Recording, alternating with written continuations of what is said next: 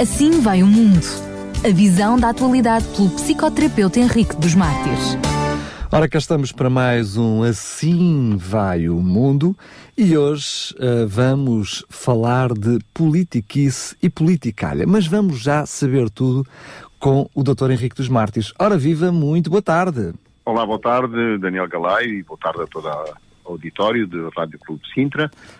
Uh, realmente vamos tentar uh, responder uh, uma... a mais uma perguntinha. Exatamente. Será politiquice ou politicalha um jogo de absurdos? mas, mas antes de entrarmos propriamente no vivo do sujeito, é bom considerarmos os contornos do conceito de alteridade. e podemos talvez começar com os boas de definição. o que é então alteridade? uh, alteridade é o caráter e a qualidade daquilo que é o outro. É também o reconhecimento do outro nas suas diferenças, nas, nas suas diferenças culturais, eh, sociais, eh, étnicas, religiosas. É claro que a diferença não é um valor em si. Existem diferenças inaceitáveis. Por exemplo, aquelas que têm como objeto negar ao outro o seu próprio direito à diferença. A tolerância, por outro lado, implica a compreensão das particularidades de cada um, a capacidade de abertura às diferenças de ideias e, e opiniões dos outros. Já dizia Jean-Jacques Rousseau, amo-me a mim mesmo demasiado para poder odiar seja quem for. Eh, e este, este eh, é, digamos, em resumo, o conceito eh, básico daquilo que é alteridade. No termo outrem, portanto, não no termo outro, mas outrem, existe um outro que se opõe a mim. Existe o eu e o outro. E esse outro não sou eu, mas um outro em relação a mim. Portanto, o outro não é uma extensão de mim mesmo, mas um outro a quem não posso esquecer o meu desejo de ser feliz. Porque não seria possível ser feliz sozinho. Uma vez que a felicidade tem que, forçosamente, uh, uh, ter a participação ativa do outro. Porque o outro não é o inferno, mas a razão necessária da felicidade pessoal, da minha felicidade pessoal. O outro não é tão pouco o paraíso. O outro é um outro, simplesmente. Um outro eu. Com as mesmas qualidades e os mesmos defeitos. Ou com outras qualidades e defeitos quanto o meu eu pessoal. Em suma, o outro é o outro. Uma realidade ontológica social radicalmente distinta do eu pessoal. A felicidade, portanto, e já estamos a entrar um pouco no vivo do sujeito, a felicidade não pode ser estabelecida a partir do sentimento de grandeza pessoal, de notoriedade, supremacia individual ou influência social. Então, a felicidade, um dos critérios da felicidade, porque a felicidade tem vários critérios, ela reside, neste caso, na acomodação ao outro. Ou seja, o outro deve estabelecer-se hoje como o princípio e causa última dos valores que conduz à irrupção da felicidade no consciente. Numa sociedade dominada pela idolatria do eu, e é, e é aquilo que nós constatamos eh, todo lado, através do individualismo, do hedonismo, do narcisismo, eh, esta idolatria do eu produz a decadência dos valores clássicos.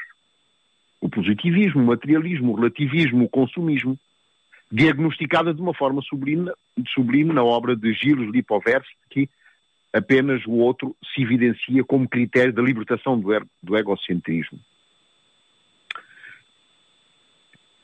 Portanto, e finalizando esta introdução, o outro estabelece-se assim como pessoa humana, um ser vivo, senciente ou não senciente, sendo a senciência a capacidade de sofrer ou sentir prazer ou felicidade. Portanto, quer ele sinta ou não prazer e felicidade, é um, é um ser humano, é uma pessoa humana. Seja do ponto de vista económico, portanto, em relação às suas necessidades básicas. A satisfação pessoal como primeira etapa da felicidade é, é um outro critério. Seja do ponto de vista social, quer dizer, as condições mínimas para a obtenção da realização pessoal. Seja do ponto de vista espiritual, a emergência de bem-estar e de harmonia racional interior. Seja do ponto de vista religioso, a gênesis numa crença onde a relação com Deus assume um valor que promove princípios sagrados onde o outro constitui o alvo frutificador e realizador da ação de cada um, criando-se assim, espontaneamente, laços de fraternidade e solidariedade e de cooperação verdadeiramente humanos. Fecho então este parênteses de, de, uh, relativo à, à, à definição de, de, de, autoridade e nós já vamos perceber mais à frente por que razão é importante uh, esta compreensão e, e, e, e, situar o outro no lugar dele. Que é para Devido saber-me situar a mim mesmo, não é? Exatamente, porque eu também sou outro em relação a outra pessoa claro. qualquer. Exatamente. Devido à infinita multiplicidade dos sentidos para o bem e, sobretudo, devido à recompensa positiva de práticas sociais distorcidas e enviesadas, que é o que nós constatamos todos os dias, não é? Práticas absolutamente distorcidas são recompensadas. Seja na busca da fama, da riqueza fácil, do poder pervertido. Não basta mais a prática continuada do bem como gratificação para ser feliz, mas uma falsa compaixão ativa face ao outro, sendo que o outro passa a ser o destino de cada um de nós. Ora, a virtude que deveria centrar-se no cuidado com o outro passa, neste novo conceito de supremacia, a concentrar sobretudo no eu pessoal. Primeiro eu, depois eu, e se sobrar alguma coisa, vamos lá pensar no outro. Ora, a politicagem, ou politiquice, ou política perversa, estabelece o limiar onde a política, e nós já vamos ver o que isso é, assume um caráter corrupto, desumano, cruel, na desconsideração do outro como realidade distinta do eu pessoal. Nesta ótica, a política perversa, esta politiquice, concentra a sua atenção justamente em valores contrários ao conceito da felicidade que acabamos de enunciar. No sentido em que promove a idolatria do eu, da supremacia, do poder absoluto, da capacidade de decidir a despeito do outro, onde o outro é completamente alienado da realidade social, onde a palavra do outro é constantemente desconceituada e onde a dignidade do outro é humilhada com, em proveito do ganho pessoal e do enriquecimento ilícito. Hoje, esta orientação ética eh, é face ao presente domínio do mal, a ingente mediocridade política dos atuais governantes, à escala mundial. E à bestialidade cruel e egoísta das relações sociais, dominada pelo oportunismo sem escrúpulos, onde a retidão e a honestidade parecem ter ruído, parecem ter aluído ou, ou desabado. Política não é um partido. É uma das formas de fazer política, um partido. Existem pessoas que têm partido e outras que não têm, mas que também fazem política. Nós fazemos política a toda a hora, inclusive é quando nos recusamos a fazê-la. Exatamente, não o fazendo já estamos a fazer. Isso mesmo. Política nós fazemos no trabalho, fazemos política no comércio, na família, na igreja, no modo como criamos os nossos filhos. Porque política é tudo aquilo que lida com a vida comunitária, seja ela qual for, e seja ela quem for. A política, portanto, nesta, nesta, nesta ótica, administra a forma como nos relacionamos uns com os outros num quadro comunitário onde a ética ocupa um lugar de relevo, como é normal, e nós já vimos isso em programas anteriores. A nossa convivência pode ser diferente do que ela é, e é por isso que ela também pode melhorar, porque somos pessoas inteligentes. Ora, a política seria inteligente se ela fosse compartilhada ao serviço do aperfeiçoamento da convivência. Uma vez que somos seres inteligentes, podemos melhorar a nossa convivência ou piorá-la. Mas a política seria, portanto, um ato de inteligência se fosse bem compartilhada. Por exemplo, as formigas. Elas também convivem. Até provavelmente mais intensamente do que nós. E, e, e todas elas trabalham 24 horas. Duas ou três não fazem nada. convivem, mas cooperam, não é? Exato. É estranha a convivência entre as formigas. Só que no caso de um formigueiro, as coisas têm de ser assim.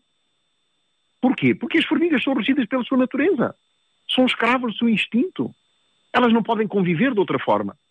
Um formigueiro da Idade Média funcionava exatamente como um formigueiro funciona hoje. Mas no nosso caso, mesmo que não possamos orgulhar-nos muito da nossa convivência, temos um alento. Ela pode ser melhorada. E cabe-nos a nós a tarefa de refletir, a tarefa, a tarefa de pensar conjuntamente dentro de um espaço de diálogo para aperfeiçoar esta, esta convivência dia a dia. Portanto, a política deve estar ao serviço dos cidadãos, ao serviço do bem comum, do interesse público.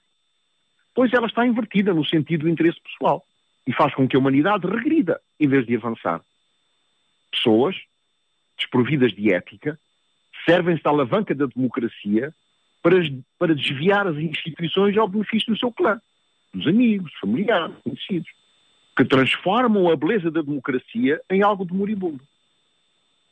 Onde estão então os eleitos incorruptíveis? Íntegros, inteiramente dedicados ao seu país, ao bem público, às necessidades dos menos favorecidos, ao ideal do Estado e da nação? Onde estão os patriotas, combatentes, fervorosos, descobridores incomparáveis da Aquém e da Aleimar? Somos o único animal capaz de julgar e decidir por si mesmo. Isto é, nós somos portadores de liberdade. Há pessoas que dizem que gostariam de ser livres como um pássaro. É preciso cuidado, porque os pássaros não são livres. São escravos da sua natureza instintiva. e nós vimos isso há pouco tempo faz também política, não só dentro de um partido, mas do modo como nos relacionamos uns com os outros, como acabámos agora de ver. Como guardamos o lixo, como deixo o local onde acampei, quando ajudo uma pessoa com dificuldades a atravessar a rua, quando dou um prato de sopa a um necessitado. Todos fazemos política quando nos envolvemos nos assuntos da comunidade, da escola, da família, do trabalho. No Apocalipse, no capítulo 3, a partir do versículo 14, Deus escreve uma carta para o povo que vai viver nos últimos momentos da história deste mundo, chamados Laodicianos. A um dado momento, Deus diz assim: Porque não és nem quente nem frio, vomitar-te-ei da minha boca. Deus está a dirigir-se a gente morna, gente que é mais ou menos, que não cheira nem trasanda, mais ou menos competente, mais ou menos servidor, mais ou menos religioso, mais ou menos político. Deus vomitará os mornos. Todos conhecemos gente morna morna na comunidade, morna na família, morna no negócio, morna na religião e até morna nas relações pessoais. Algumas pessoas, quando as cumprimentamos, dão-nos a pontinha do dedo, mal conseguimos agarrá-lo. Ficamos com a impressão de estar a pegar numa minhoca. Mornas no dar e mornas no dar-se. Mornas nas amizades, mornas no amor, mornas na autoestima, morna nos afetos. E, e, as pessoas mornas nos afetos nem sabem que afetos e conhecimento morrem se os guardarmos. A melhor forma de ter afetos e conhecimento é reparti-los. Mornas porque não vivem num egoísta, num, num, num egoísta estilo de vida. Vivem nesse estilo de vida, por isso são mornos. Os soberbos, preconceituosos, mentirosos, que se sentem tão ufanos, tão grandiosos e emproados, que olham para os outros com desprezo. Gente sem compromisso, Gente que desconhece ser tão infeliz, miserável, pobre, cego e nu. Mornos. A palavra-chave gostaria de sublinhar hoje aqui é a palavra decência. Porque política tem a ver com decência. O prefixo latim dec, de onde vem a palavra decência, transmite a ideia de enfeitar, embelezar. Daí vem também a palavra decorar. Decorar uma casa, uma mesa, um jardim. Decoro, portanto, é aquilo que está enfeitado. Uma coisa indecorosa é aquilo que torna feio, ou que se torna feio. Deus vomitá-los da sua boca porque são pessoas indecorosas, indignas, indecentes. O prefixo sudec tem também outro sentido semelhante, em latim, que é o de adornar. Existem coisas que adornam e outras que não adornam. Por exemplo, não adornam uma cidade que despreza os seus cidadãos. Não adornam uma família que segrega, que exclui. Não adornam uma comunidade que é elitista, não adorna um cristão prepotente, preconceituoso, fanático. Não adorna um casamento hipócrita. Não adorna um político vendido. Não adorna. Por exemplo, se eu tiver um fato escuro, não adorna. Colocar uma gravata amarela com flores vermelhas. Então aqui já começamos a perceber um outro sentido de adornar. Adornar é também aquilo que combina. Existem coisas que não combinam com a vida, com a sociedade, com a nossa história. Sendo nesse caso a política um esforço coletivo para que as coisas combinem na vida. Por outras palavras, para que a vida adorne. Nessa ótica, o que embeleza a sociedade é uma vida com justiça. A Bíblia nos diz que um dia vamos estar diante de um juízo final.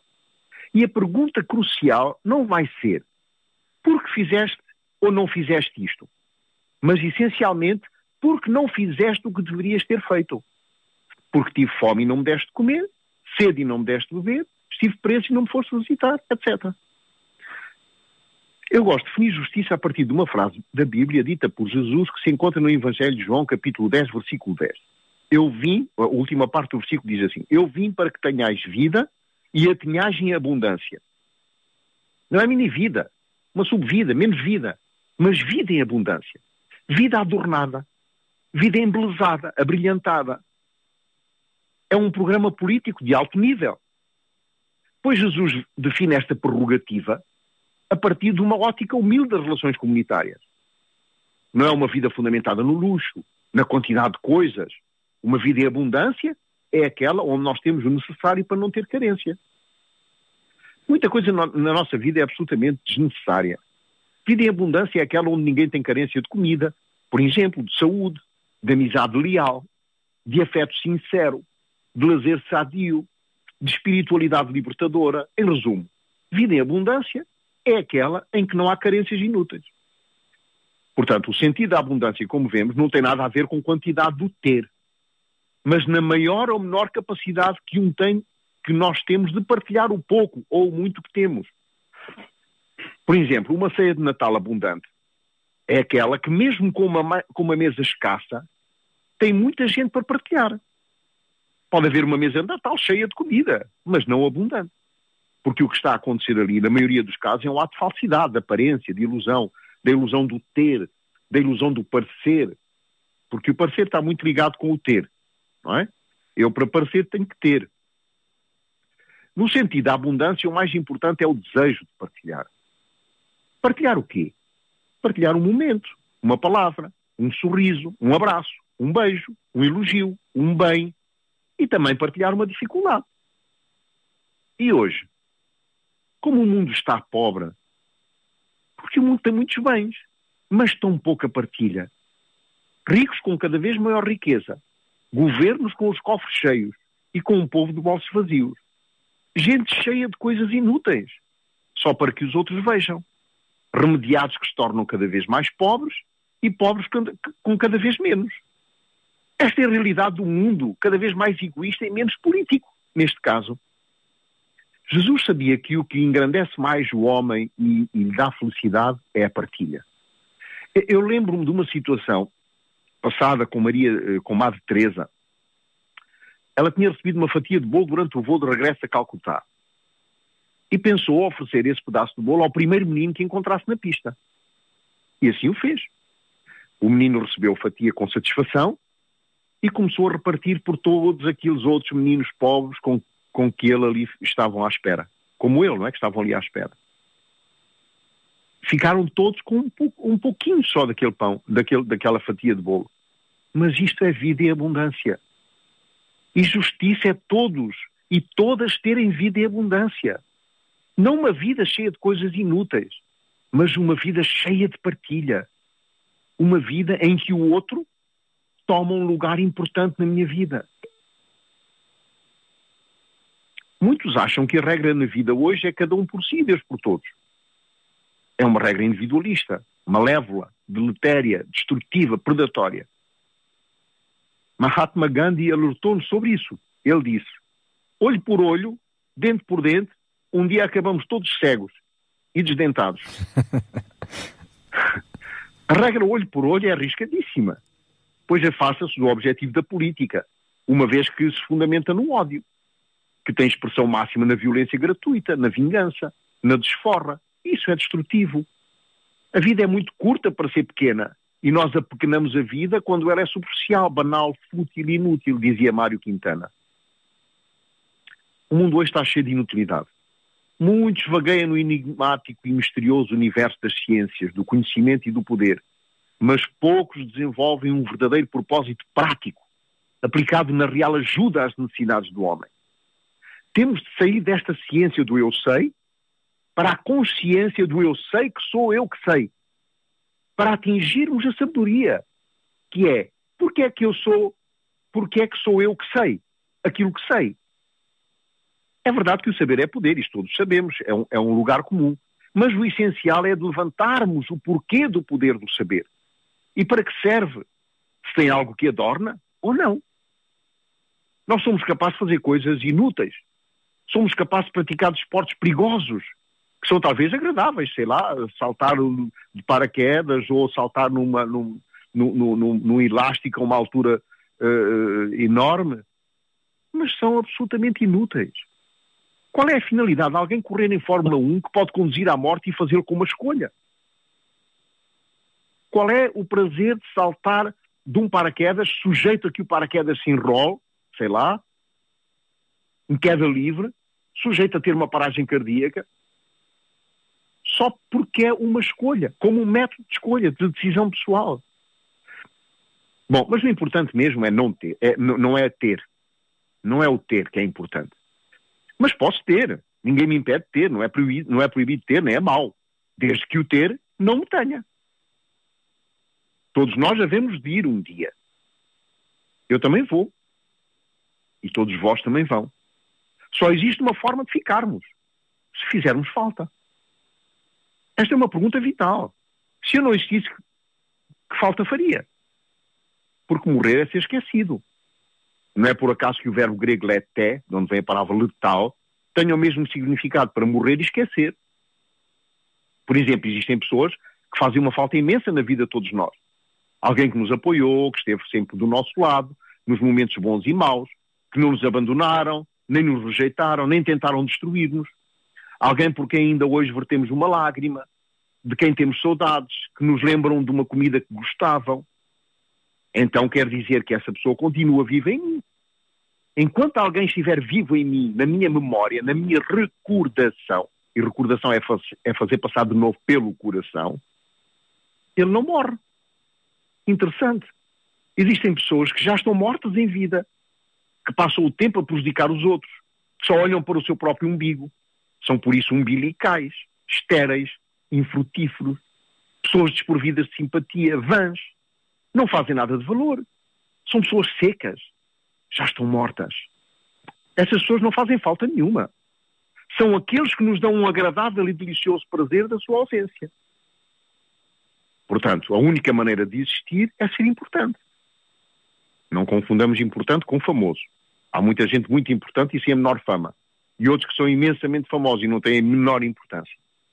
Uma pessoa importante é aquela que faz falta. Por exemplo, Neste momento está seguramente uma enfermeira à cabeceira de um doente que está em coma há três meses.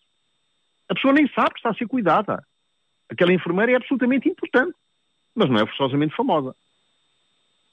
A fama passa, mas a importância permanece. A importância cada um constrói onde está.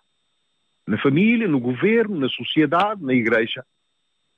Existem pessoas que, paradoxalmente, são famosas por terem feito tanta coisa errada na esfera onde estiveram governantes corruptos, presidentes inúteis, políticos deteriorados, contaminados pela ganância, estragados pelo poder, seduzidos pela insensibilidade social. Importante é quando alguém importa para dentro dela. Importar no sentido contrário ao exportar.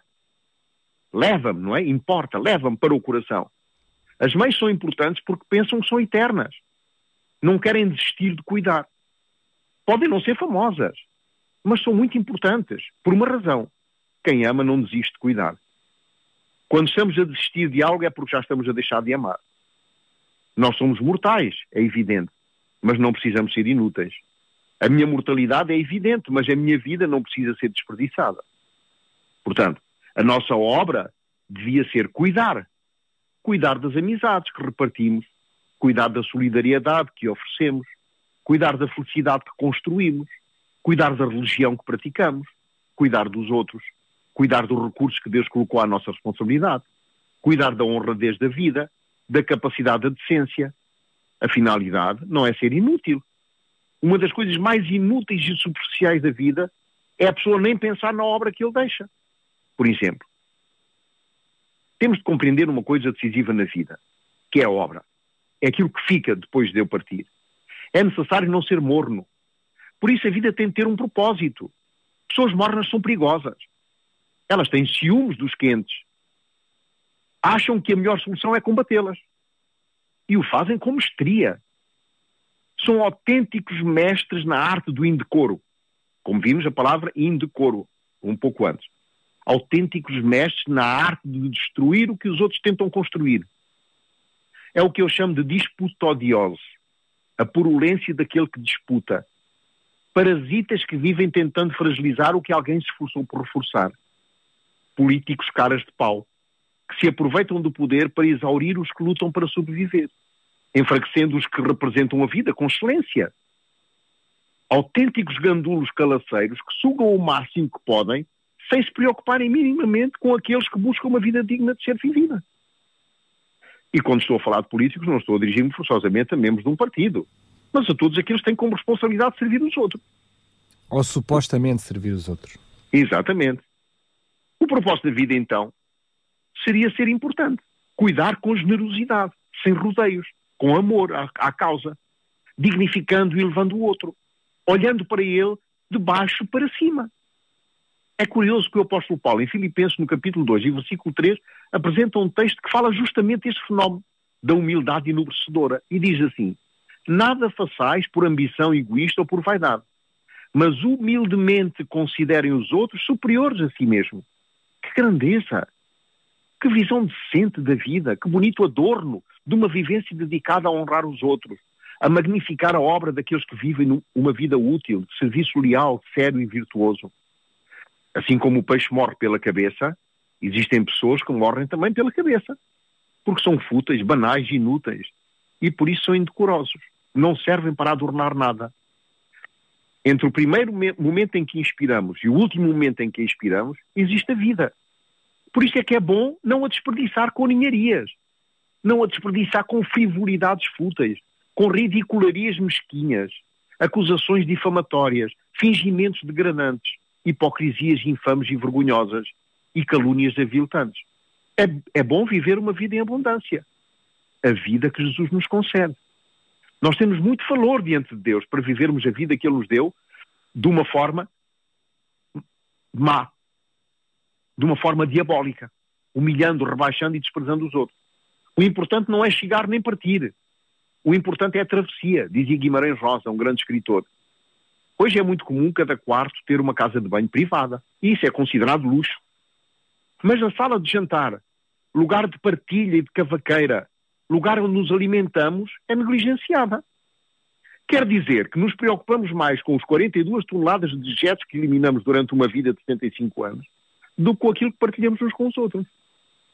Sabem que o que existe mais perigoso na vida é um incompetente com iniciativa. Desculpa lá, doutor Henrique dos Martins, mas não consegui conter. mas eu gosto. Por exemplo, numa mesa operatória. Num fogão, imaginam um, um incompetente com iniciativa num fogão, num autocarro, numa escola, num automóvel, na cozinha, num hospital. Eu, eu sou incompetente em algumas áreas e por isso não arrisco nenhuma iniciativa nessas áreas. Por exemplo, no fogão, na hipótese, na limpeza da casa, no regar do jardim deixo isso à pessoa mais competente cá em casa, a minha esposa. Parece egoísmo, mas pelo menos não, faço figura triste. Fazer o que posso é a falência da ação. É admitir a síndrome do impossível. Leva o carro ao mecânico e ele diz: Vou fazer o possível. Vai ao médico com uma cólica no baixo ventre, febre, calafrios e sudorese, náuseas, sinal de apendicite. O médico encaminha-o para o bloco operatório Enquanto ele vai deitado pelo corredor olhando para as luzes que passam por cima de si, pergunta ao médico: tudo vai correr bem? E ele responde: vou fazer o possível. é para desanimar. Com certeza. Nós temos de aprender uma coisa. eu vou fazer o meu melhor. Agora, olha, não garanto os resultados.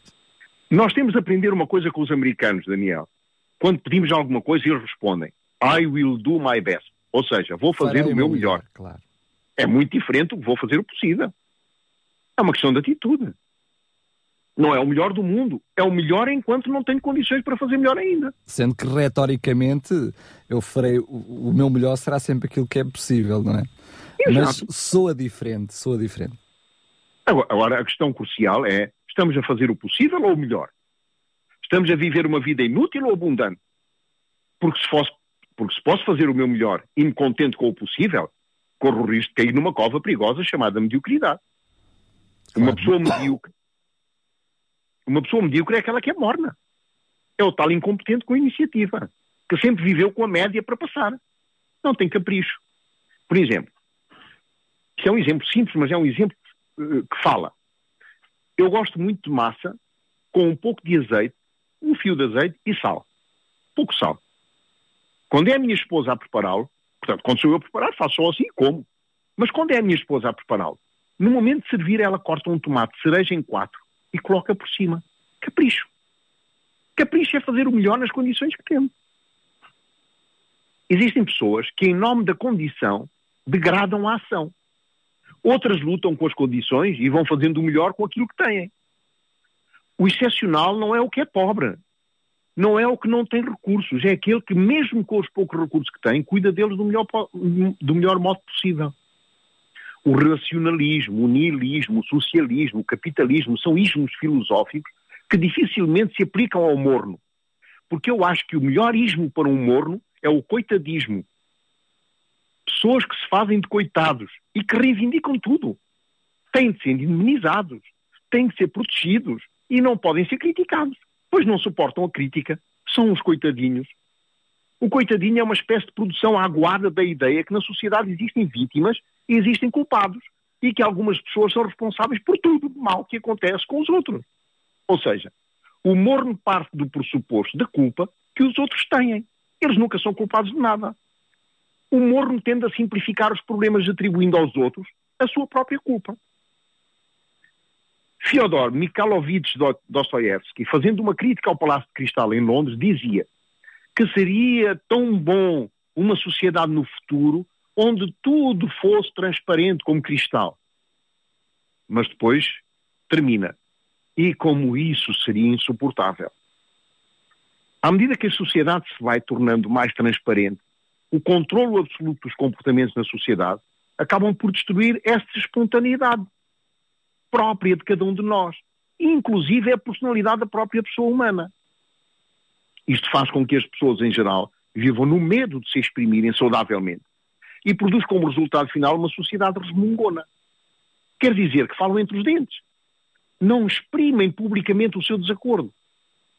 É interessante que a Ordem de São Bento, a Ordem Beneditina, apresenta uma norma curiosa.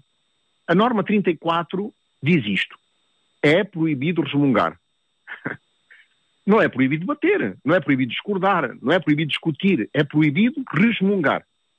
Existem pessoas que passam a vida a resmungar e não agem.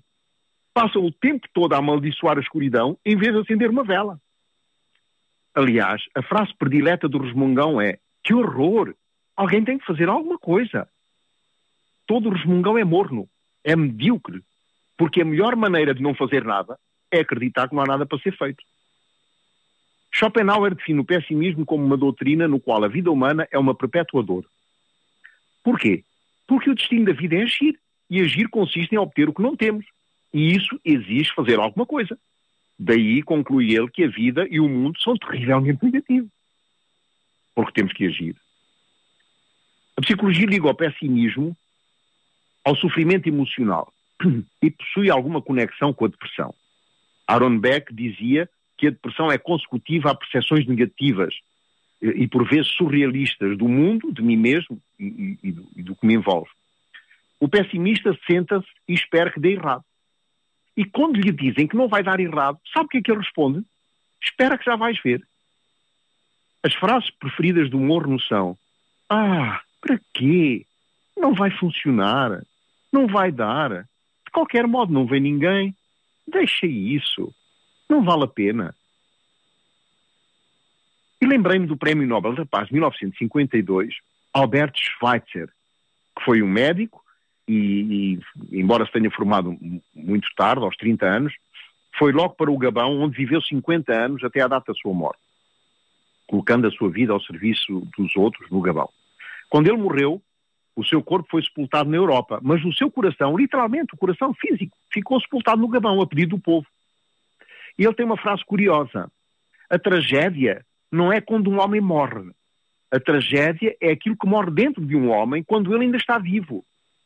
E o que morre dentro de um homem é uma vida abundante, que não seja banal nem fútil. É isto que não morre. É isto que não morre dentro de um homem. Termino com uma frase de François Rabelais, que dizia: Conheço muitos que não, não puderam quando deviam, porque não quiseram quando podiam. Quer dizer que todos nós, se vivermos uma vida em abundância que Jesus concede, consolidamos uma atividade que é a nossa obra e que fica para a posteridade tornamos-nos assim imortais no coração dos outros. Todos nós vamos. Eu também vou, mas quero ficar imortal no coração dos outros. Devia ser, este devia ser o lema de vida de cada um de nós. E pronto, terminamos aqui. Uh, o, o, próximo programa uh, vai responder a uma outra pergunta. Prazer e sentido de vida. A busca do prazer será uma boa regra de vida? Uhum.